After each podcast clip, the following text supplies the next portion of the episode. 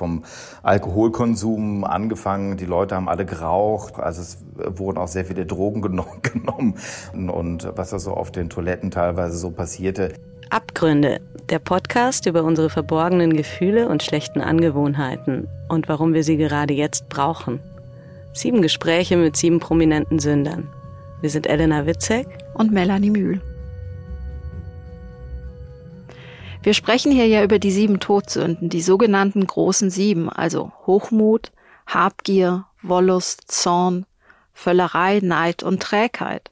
Und zu unseren Gästen gehören unter anderem der Musiker Drangsal, die Politikerin Safsan Schäbli, die Schriftstellerin Stefanie Sargnagel und der Bestsellerautor Sebastian Fitzek. Ähm, Elena, weißt du eigentlich noch, wie wir darauf gekommen sind, einen Podcast über Todsünden zu machen? Hm, also bei mir war es ja immer so, dass ich diesen Moment im Kennenlernen einer Person faszinierend fand, wo man merkt, da ist noch was, also was, was ich noch nicht in Gänze erfasst habe, so ein paar Layer tiefer. Etwas, das die oder derjenige nicht so gern nach außen trägt. Und das macht die Leute ja interessant, also vielschichtig. Und dann ähm, versuche ich das irgendwie zu ergründen. Und ich glaube, über solche Momente haben wir uns immer wieder unterhalten. Und dann ist diese Idee daraus erstanden.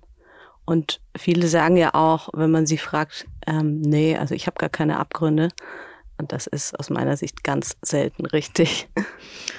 Ja, ich äh, würde sogar so weit gehen, dass es eigentlich nie richtig ist, weil natürlich, auch wenn jetzt die sieben Todsünden als moralisch richtungsweisend keine Rolle spielen in unserem Alltag, begegnen wir ihnen ja immer wieder. Ne? Wir treffen auf cholerische, auf geizige, auf neidische oder super verschwenderische Menschen. Und natürlich, wenn wir ehrlich auf uns selbst blicken, dann ähm, fallen uns auch die eigenen Unzulänglichkeiten stärker auf. Also man lernt auch etwas über sich selbst. Ich weiß es jetzt nicht, was es äh, mit einem macht, weil man glaubt, man hat irgendwie ein bisschen Zentimeter Blech und Windschutzscheibe zwischen sich, dass man glaubt, man kann jetzt ähm, ähm, es mit jedem Gegner quasi aufnehmen, der einem blöd kommt. Was wir mit diesem Feature erreichen wollen? Punkt eins: maximale Ehrlichkeit. Das war der Bestsellerautor Sebastian Fitzek und mit ihm haben wir über Zorn gesprochen. Es hat mich ja schon ein bisschen überrascht, dass ähm, Sebastian Fitzek, so ein total netter Typ, äh, tatsächlich zugibt, im Straßenverkehr aus dem Auto auszusteigen und sich vor anderen Menschen aufzubauen. ja, mich auch total. Aber es ist natürlich was, was die meisten Menschen kennen. Und er als Bestsellerautor, der ja so viele Menschen abholt mit seinen Geschichten, hat sich da wahrscheinlich auch die Geschichte ausgesucht, die sozusagen alle am verständlichsten finden, wenn es um Zorn und Wut geht, oder? Ja, oder wie du sagst, die, die alle ganz gut oder mit am besten kennen. Also klar, ich kenne dieses Gefühl auch, äh, würde aber nicht aussteigen, was schon deshalb nicht funktioniert, weil ich gar kein Auto habe. Ziemlich aufschlussreich fand ich auch das Gespräch mit der SPD-Politikerin Sausan Chebli über Habgier. Ich glaube, ich kann das viel, viel stärker nachempfinden, dieses Trachten nach Reichtum und ähm, dass es gar nicht so negativ sein muss. Punkt zwei, die guten Seiten unserer Abgründe finden, also das, was uns antreibt, was uns uns selbst spüren lässt. Ähm, bei Sausan Chebli hat mich besonders beeindruckt ihr Lebenshunger, dieser unbedingte Wille, erfolgreich zu sein. Sie hatte eine wirklich beeindruckende Lebensgeschichte. Sie ist das zwölfte von 13 Kindern und hat sich nach oben gekämpft. Und ähm, ja, das äh, fand ich, fand ich wirklich, wirklich eindrucksvoll, wie sie uns davon erzählt hat. Und dann wäre da zum Beispiel noch Drangsal, der Musiker zum Thema Neid. Und ich bin auf viele Dinge neidisch. Ich bin auf wunderschöne Menschen neidisch und ich bin auf Menschen neidisch, die den Anschein erwecken, als fielen ihnen Sachen leichter. Punkt drei. Im Idealfall lernt man natürlich oder lernen wir natürlich etwas durch die Beschäftigung mit den Todsünden über uns selbst und über andere und urteilen vielleicht in Zukunft weniger streng was ja auch schon mal ganz gut wäre. Weil uns natürlich auch der wissenschaftliche Blick interessiert, haben wir für den Podcast einen Therapeuten mit an Bord geholt, Thorsten Kienast. Er ist Verhaltens- und Neurowissenschaftler, Psychotherapeut und lehrt an der Medical School Hamburg sowie der Charité. Thorsten, schön, dass du dabei bist. Hallo. Die sieben Todsünden, wie wir sie heute kennen, äh, gehen auf Papst Gregor zurück, der sie im sechsten Jahrhundert formuliert hat. Was denkst du, welche Rolle spielen diese Sünden deiner Meinung nach in der heutigen Gesellschaft eigentlich noch? Naja, wir müssen vom wissenschaftlichen äh, Standpunkt aus sagen, dass das Wort Sünde bei uns in der Psychologie keine Rolle mehr spielt. Das ist eher so im Volksmund ein Begriff, der früher eine sehr starke verhaltensregulierende Wirkung hatte. Und heute ist das so, dass wir über Motivationen sprechen. Und die Motivationen können ins Positive gerichtet sein, können aber ins zerstörerische, negative gerichtet sein.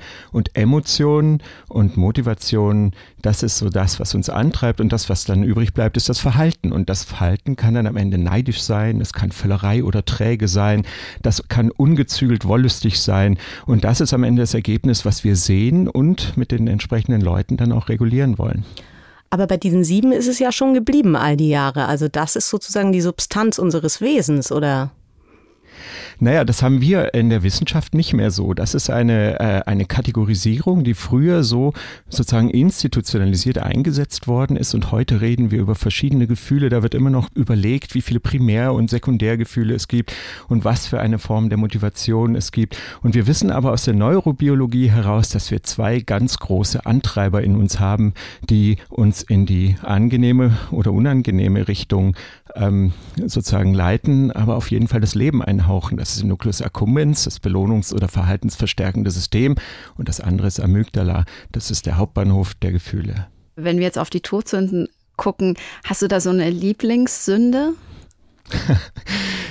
Eine Lieblingssünde, da muss ich vorsichtig sein. Also wenn wir diese sieben Todsünden angucken und ich mich da eingearbeitet habe in diese völlig äh, für uns unzugängliche oder ungewohnte Kategorisierung, muss ich sagen, Völlerei hat mir wirklich enorm die Augen geöffnet, weil es mit einem Wort auf den Punkt bringt, was ich glaube, was im Moment eigentlich auch ein gesellschaftliches Problem ist. Das leidenschaftslose Konsumieren und Verbrauchen von Ressourcen, auch der eigenen Kräfte und damit sich selbst und anderen dann einen Schaden zuzufügen. Das ist eigentlich aus der gesamten Arbeit für diesen Podcast bei mir ähm, am offensichtlichsten hängen geblieben. Mhm. Und von welcher würdest du sagen, bist du am ehesten infiziert? Jetzt muss ich schon wieder lachen. Also im Grunde muss ich sagen, ich bin ein recht ausgewogener Mensch. Und ähm, vielleicht ist es auch das, äh, was mir auch äh, die Perspektive gibt, wenn ich mit Menschen arbeite, zusammen immer wieder die verschiedenen ähm, Seiten auszuleuchten und neugierig zu fragen. Und ich glaube, als Psychotherapeut äh, muss man tatsächlich eine gewisse Ausgewogenheit mit sich bringen und die wird verstärkt durch neugieriges Verhalten. Ich könnte jetzt nicht sagen, dass ich habgierig, neidisch, träge, Füller und so weiter bin, aber ich habe natürlich äh, auch Momente, wo ich diese starken Emotionen ähm, sehe. Aber am Ende achte ich doch immer noch auf meine Umwelt, auf die anderen und auf mich selber.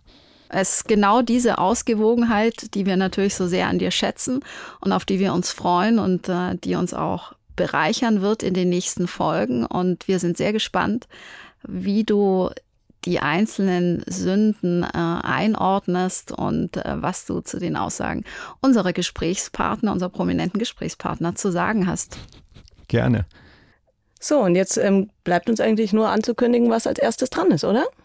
Genau, morgen geht es los mit der ersten Folge. Unsere Sünde Zorn, unser Gesprächspartner, der Bestsellerautor Sebastian Fitzek. Wir freuen uns, wenn Sie mit uns die Tiefen der menschlichen Psyche ergründen.